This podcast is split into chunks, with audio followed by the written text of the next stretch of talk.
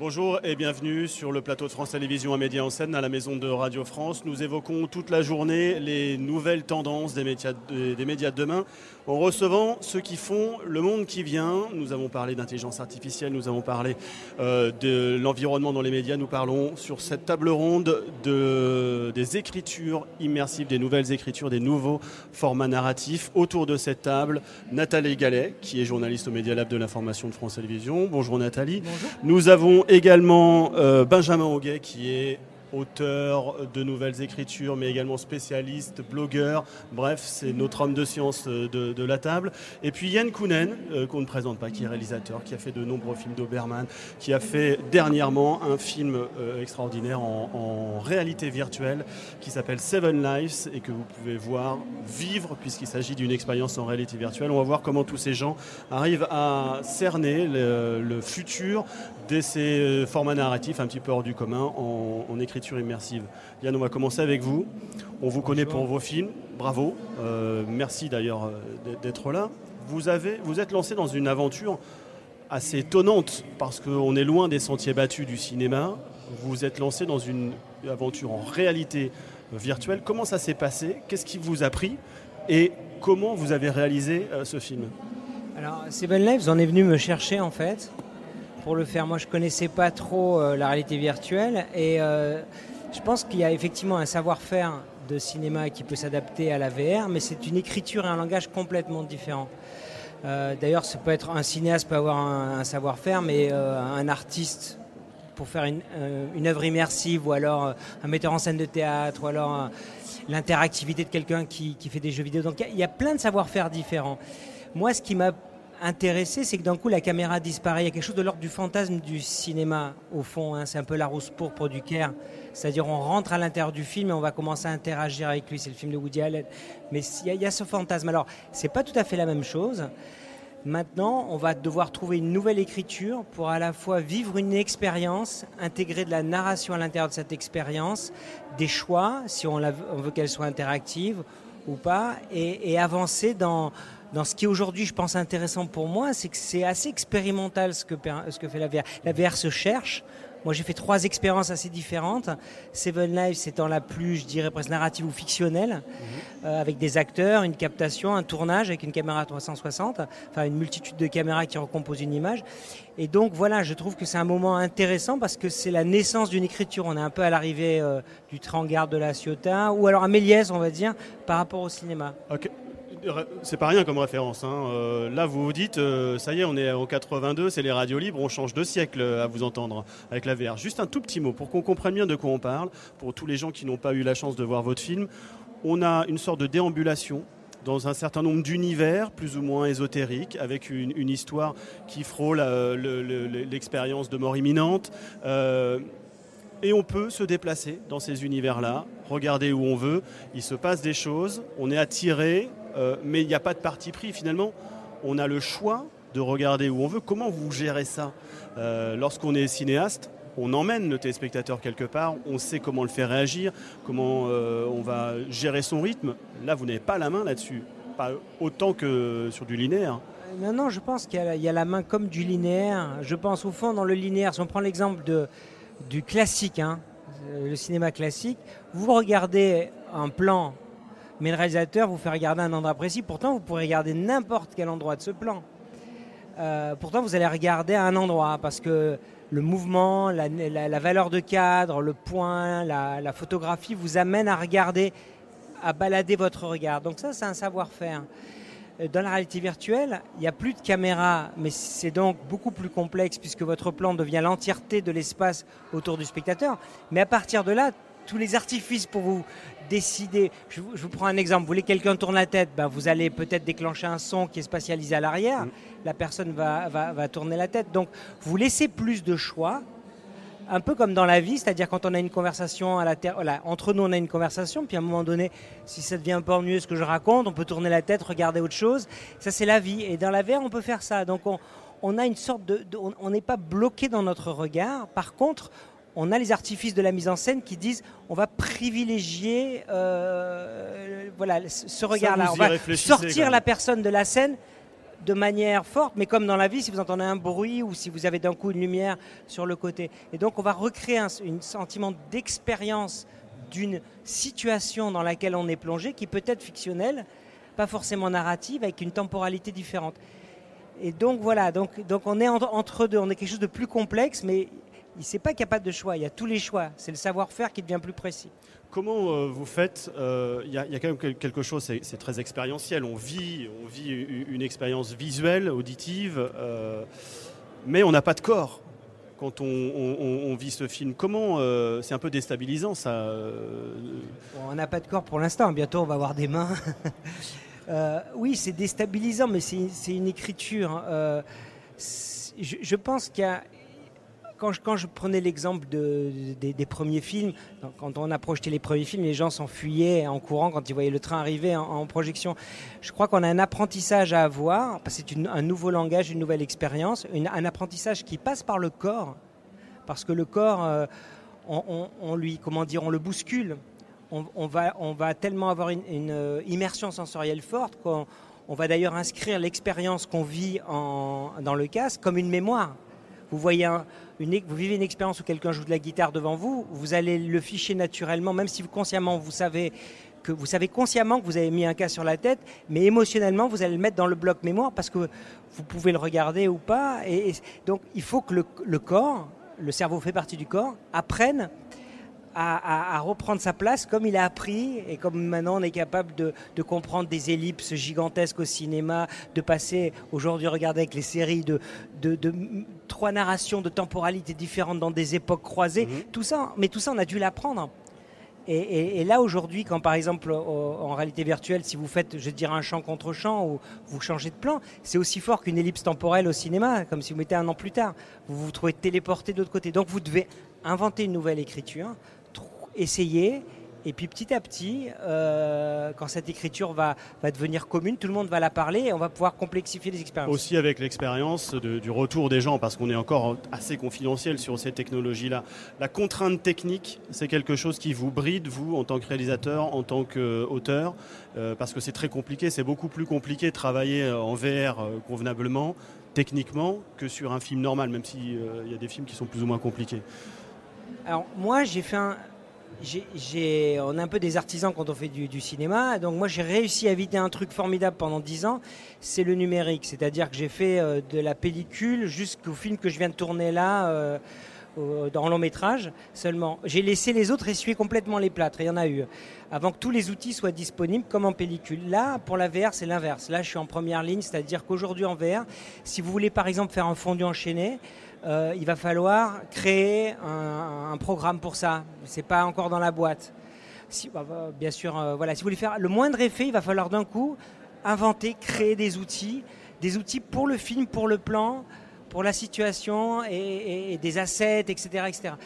Donc c'est vrai que du coup on se retrouve en première ligne, mais euh, je pense que ça, ça vaut le coup. En tout cas, moi, les expériences que j'ai faites, j'étais, j'étais heureux de me retrouver tout le temps face à des murs, en me dire comment on va, on va pouvoir recréer ça techniquement. Mais je préfère, je préfère du fameux quatrième mur, mais vous en recréez de nouveau. Une toute petite dernière question avant de donner la, parole à nos amis.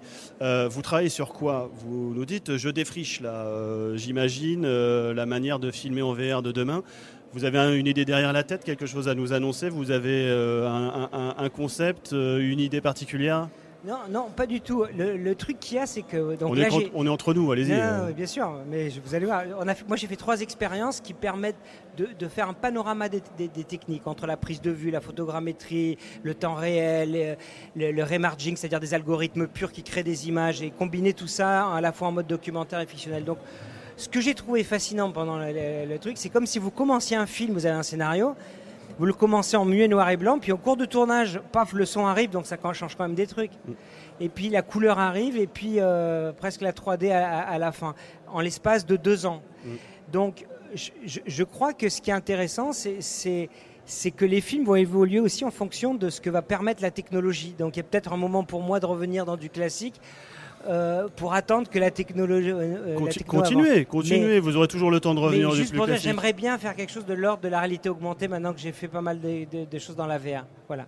Benjamin Auguet, quand vous entendez Yann Kounen, qui est quand même euh, le réalisateur d'Oberman, de, Blueberry, etc., qui vient vers la VR, vous qui êtes spécialiste de.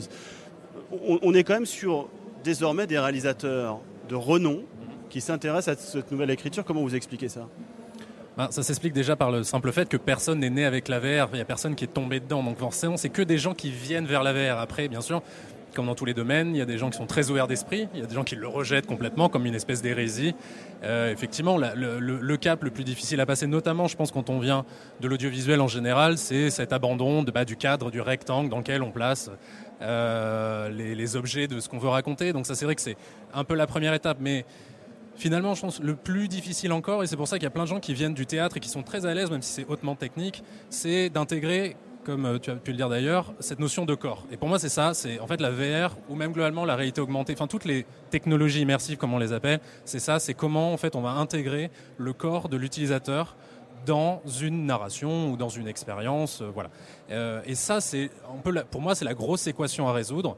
Et il y a plein de choses finalement qui sont de piètre qualité où on, globalement on vous met un casque sur les yeux puis on vous dit euh, bah, regarde tout droit pendant 10 minutes. Ouais, enfin cool, assis sur une chaise. Très bien, pourquoi pas. Mais pour moi, c'est une étape. Mhm. Et c'est pas du tout le parachèvement des choses parce que vraiment on a cette possibilité là de faire rentrer quelqu'un pleinement comme tu disais d'ailleurs, potentiellement en mettant, euh, euh, ça existe déjà un peu aujourd'hui, mais c'est pas très démocratisé, des gants, voire des combinaisons mhm. entières où on peut ressentir des choses. Euh, vraiment sur l'ensemble de notre corps, on peut se déplacer, on peut aller chercher l'histoire ou les éléments de l'histoire qu'on est en train de vivre. Donc c'est ça le changement le mot un peu pompeux, mais de paradigme qui a complètement autour de ces technologies-là. Mais je vous entends parler, vous Benjamin, comme Yann tout à l'heure, de réalité augmentée. Qu'est-ce que, quelle est la place réelle de la VR Est-ce qu'il y a réellement un marché? Est-ce que ça prend ou est-ce qu'on se rend compte d'un certain nombre de faiblesses, de limites, et qu'on va explorer d'autres euh, écritures immersives? Je pense que c'est deux, ces deux formats qui sont à la fois liés et pas liés. C'est-à-dire, euh, aujourd'hui, ils se développent sur des technologies qui n'ont rien à voir. Euh, la VR, c'est sur des casques qu'il faut acheter. Donc là, oui, la limite aujourd'hui de la réalité virtuelle, elle est assez simple. C'est la pénétration du marché, on va dire ça globalement, où, ben oui, il y a peu de gens qui ont acheté encore un casque. Donc si on fait un projet en VR, on va pas vendre des millions d'exemplaires, on va atteindre un public restreint. Après, c'est des expériences qui peuvent être très fortes, donc on peut toucher un public plus restreint, certes, mais de manière beaucoup plus viscérale, de manière beaucoup plus émotionnelle, etc. Donc c'est pas du tout dire que ça n'a pas d'intérêt, mais mm. effectivement, on n'est pas dans une logique de gros volume. Après, la réalité augmentée aujourd'hui, ben, il suffit d'un téléphone. Donc c'est sûr que c'est des technologies qui sont entre guillemets plus accessibles, comme on dit. Euh, on peut proposer l'expérience à plus de gens. Après, ça ne veut pas dire non plus que c'est quelque chose de parfaitement démocratisé. On se souvient de euh, l'échec des Google Glass, qui est, mhm. en fait, non pas échoué parce que c'était une mauvaise technologie, c'était pas génial, mais c'était pas épouvantable. Le problème, c'est la contrainte sociale. Est-ce que c'est acceptable socialement de tenir son téléphone ou des lunettes qui vont ajouter des couches au réel, potentiellement scanner le visage des gens, etc. Donc, on va dire chaque technologie a ses gros avantages. La réalité virtuelle, ça crée des mondes entiers. Mhm. La réalité augmentée, ça ajoute de l'information au monde réel la réalité virtuelle est peu, enfin, difficilement distribuable, la réalité augmentée est plus facile. La réalité virtuelle, on peut la faire dans son salon. La réalité augmentée, bon, bah, c'est plus difficile de la faire dans la rue. Bref, il y a des avantages, des inconvénients un peu pour tout, et c'est un peu comme tout dans la vie. C'est ça aussi votre réflexion, Yann, de dire, euh, bah, peut-être qu'avec la réalité augmentée, je peux faire des choses, toucher plus de gens euh, et des choses différentes, plus simples d'accès Ah non, pas du tout. Ah bon Non, pas du tout. C'est-à-dire, moi, ce qui m'intéresse, c'est d'explorer une technologie pour euh, partager un univers. Je sais que la VR, il y a peu de gens, finalement, qui, peuvent la, la, faire l'expérience. Mais je pense que c'est une période intéressante pour moi, ayant fait différentes expériences en, en VR. Et comme moi, c'est pas mon métier vraiment, euh, euh, je me dis tiens maintenant j'aurais envie d'être forcé à créer dans une direction particulière qui est, qui est différente. C'est encore changer le paradigme. La réalité augmentée, c'est un paradigme différent. Moi, pour moi, c'est un laboratoire parce qu'on voit le potentiel pour raconter des histoires et vivre des expériences. Parce qu'après tout, quelle que soit la narration qu'on choisisse, c'est ça qu'on fait. Tu vois, que ce soit du cinéma ou de la VR, on partage des expériences. Euh, euh, et, voilà, et je me dis juste, je serais curieux de voir comment mon esprit ou la, qu'est-ce qui va être intéressant comme expérience vertige de réalité ou, de conscience d'une personne, euh, de, rapport au réel. Je crois que la, réalité virtuelle nous interroge sur la nature de la réalité aussi quand on vit une expérience mm. sensorielle très forte où on sait que c'est pas vrai mais on le vit complètement on, a ce, vertige-là. Et ça, c'est quelque chose que vous exploitez beaucoup déjà avec Blueberry, etc., des, univers comme ça un peu ésotériques. Si je reviens à la réalité de la vie avec vous, Nathalie Gallet, merci d'être là d'ailleurs pour, pour ça. on a essayé, on a exploré, euh, ce qu'on appelle l'immersion, l'image 360, l'image VR dans les médias pour l'information. Où vous en êtes de vos explorations. Aujourd'hui Qu'est-ce qui fonctionne Qu'est-ce qui fonctionne moins bien Et qu'est-ce que vous continuez à défricher? Alors effectivement, au Média Lab de l'information, euh, la rédaction de France Télévisions, c'est vrai qu'on va atterrir par rapport à vos expérimentations, euh, c'est-à-dire qu'on fait des choses pour les gens, euh, pour, pour absolument tout le monde. À partir du moment où on va relater l'information, l'actualité, on va essayer d'utiliser ces technologies, c'était le but, pour que tout le monde puisse en profiter par rapport à l'actualité. Là, on est bien dans le journalisme en fait, et, et, donc on a essayé pas mal de choses qui fonctionnent sur des smartphones euh, et la plupart du temps ou sur des ordinateurs. Et même si elles peuvent fonctionner aussi sur des casques de réalité virtuelle, c'était pas l'objectif principal puisqu'il fallait toucher le plus de monde possible.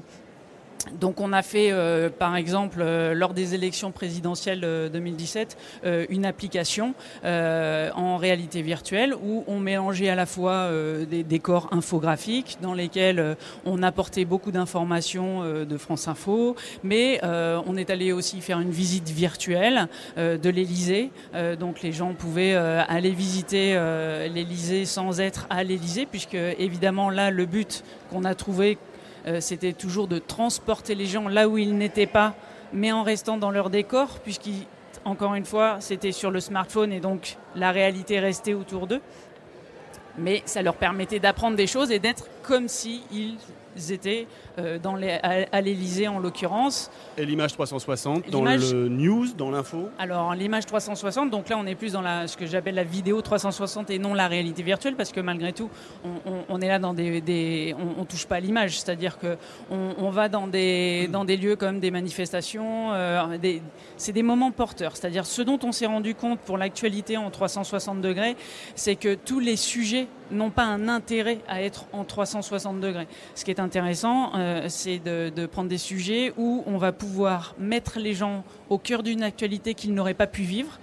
Euh, et ça va pouvoir leur faire ressentir euh, les choses. Donc je parle de, je parle de manifestations, ça, peut être les gilets jaunes, enfin des manifestations qui, pour lesquelles les gens sont, sont, très intéressés, mais ça peut être aussi une éclipse.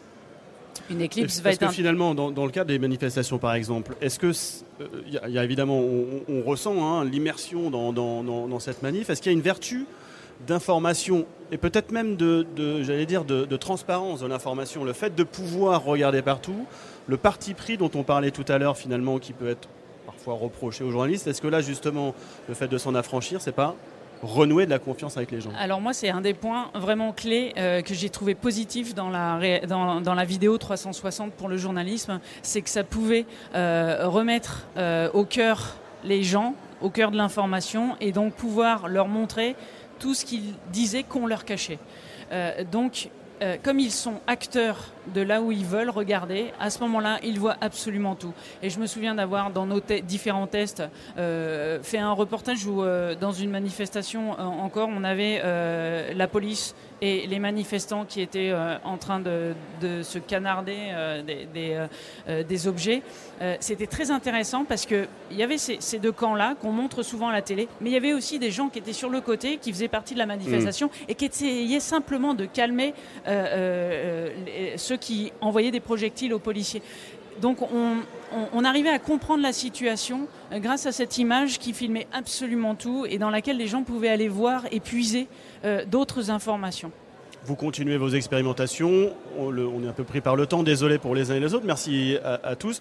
Vous en saurez plus si vous allez sur la plateforme innovation de France Télévisions, France TV Lab, sur les expériences menées par Nathalie sur l'information et, les, euh, les, images immersives.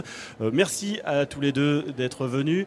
Euh, d'autres talks toute la journée ici à Média en scène sur le plateau de France Télévisions. On parlera d'environnement, on parlera d'intelligence artificielle, on parlera des nouvelles technologies. Et puis pour tout ce qui est détails sur les projets innovants de France Télévisions, la plateforme France TV Lab. À très bientôt.